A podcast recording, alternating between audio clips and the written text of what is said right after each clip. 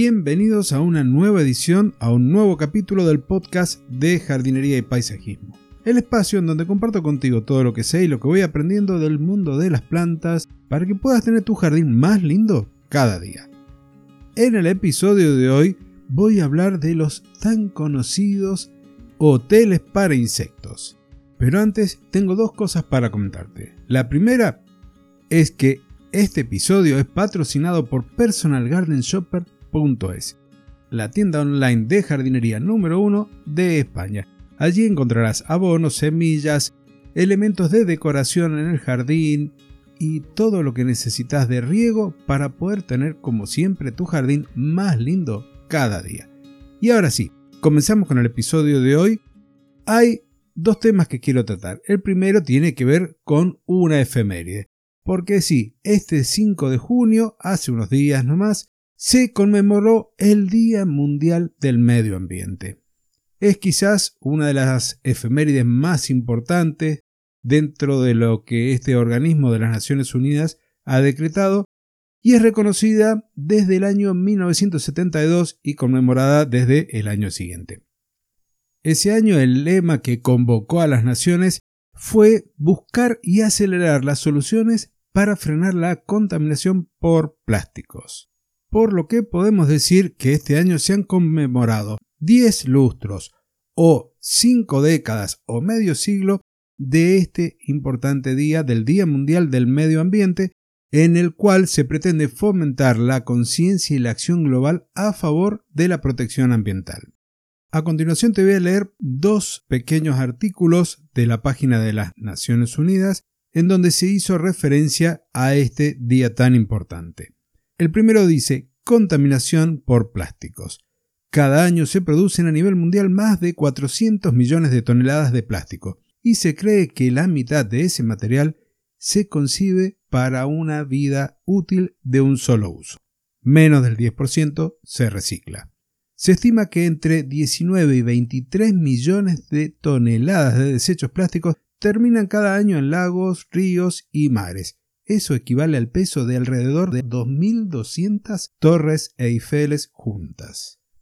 Asimismo, los microplásticos, partículas plásticas cuyo diámetro es inferior a los 5 milímetros, invaden los alimentos, el agua e incluso el aire.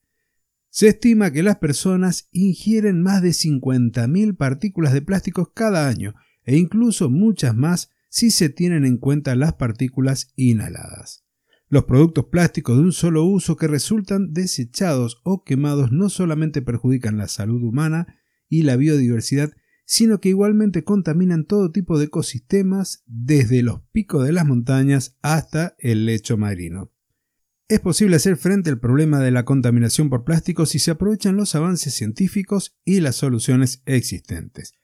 Para resolver esta crisis es necesario que los gobiernos, el sector privado y demás partes interesadas amplifiquen e implementen medidas eficaces dirigidas. Por tal motivo, resulta primordial que el Día Mundial del Medio Ambiente movilice medidas ambientales transformadoras en todos los rincones del mundo. La segunda parte de esta misma página dice ¿por qué necesitamos que participes? El tiempo se acaba y la naturaleza se encuentra en situación de emergencia. Para mantener el calentamiento global por debajo de un grado y medio este siglo, debemos reducir a la mitad las emisiones anuales de gases de efecto invernadero para 2030. Si no actuamos ya, la exposición al aire contaminado aumentará en un 50% en esta década, mientras que los desechos plásticos que fluyen hacia los ecosistemas acuáticos podían triplicarse para 2040. Pero estas no serán las únicas consecuencias, le seguirán muchas más. Necesitamos una acción urgente para abordar estos problemas apremiantes, haciendo que una sola tierra y su enfoque sobre la vida sostenible en armonía con la naturaleza sean tan pertinentes como siempre. Te dejo la reflexión, hay mucho para hablar, mucho para debatir, me parece que hay cuestiones de fondo que por ahí no se tocan tanto, hay muchos intereses de por medio, pero lo importante es que nosotros desde nuestro lugar, desde nuestra casa, podamos aportar un granito de arena para cuidar nuestro hogar, el planeta Tierra. Y antes de abordar el tema de hoy, el de los hoteles de insectos, quiero recordarte que si te gusta la jardinería, si te gusta el paisajismo y querés aprenderlo de forma rápida y por medio de audios, tenés nuestra academia Jardín GPT, de la cual el enlace te lo dejo en la nota del episodio y sabes que con menos de 15 minutos a la semana terminas aprendiendo o reforzando tus conocimientos de jardinería. Y ahora sí, vamos al tema de hoy, Hoteles de insectos, también conocidos como casa de insectos o refugio de insectos, y que vienen muy bien para el tema de hoy, que tiene que ver con este cuidado del ambiente, el cuidado de la biodiversidad y la reducción de productos de síntesis química para controlar aquellas poblaciones de insectos que llamamos plaga y que hay algo detrás que ya lo hemos hablado en otro momento que tiene que ver con un desequilibrio que ellos vienen a tratar de equilibrar. Pero bien, vamos a los hoteles de insectos, que son estructuras diseñadas específicamente para proporcionar un hábitat para los insectos. En el campo de la agroecología, estos hoteles representan un paso importante hacia el apoyo de la biodiversidad y a la mejora de la salud ecológica en general. Podemos decir que se crean principalmente para insectos beneficiosos aquellos que juegan un papel crucial en el ecosistema como polinizadores o como depredadores de las plagas perjudiciales. Las especies comunes que suelen utilizar estos hoteles incluyen abejas solitarias, mariquitas, mariposas, crisopas y escarabajos, por nombrar algunos.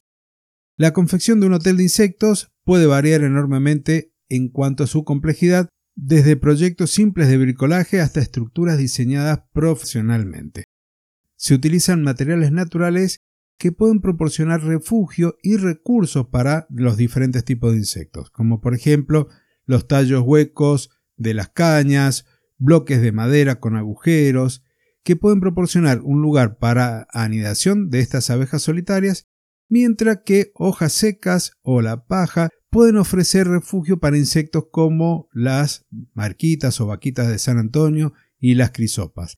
Otros materiales que también se pueden llegar a utilizar son corteza, ladrillos perforados, madera podrida y las piñas de los pinos. ¿Dónde ubicar estos hoteles para insectos? Es un elemento un tanto crítico para tener éxito. Idealmente se tiene que colocar en un lugar tranquilo, con una combinación de luz y de sombra. También es beneficioso ubicarlos cerca de plantas que proporcionen fuentes de alimentos para los insectos, como las plantas con flores para los polinizadores, y deben evitarse aquellas áreas de uso intensivo y aquellas en donde se aplican pesticidas, que ya sabes que yo estoy muy en contra de eso, ya que también van a perjudicar a estos insectos. En términos de características, cuando uno va a armar o va a comprar un hotel de insectos, debemos pensar que tienen que tener una variedad de hábitats para atraer a una amplia gama de especies. Esto podría incluir diferentes tamaños y tipos de espacio de anidación y así también como diferentes materiales y microclimas. Además, la estructura debe ser lo suficientemente robusta para que pueda llegar a resistir las condiciones climáticas adversas y te dure muchos años en el jardín o incluso en la huerta si tenés una en tu casa.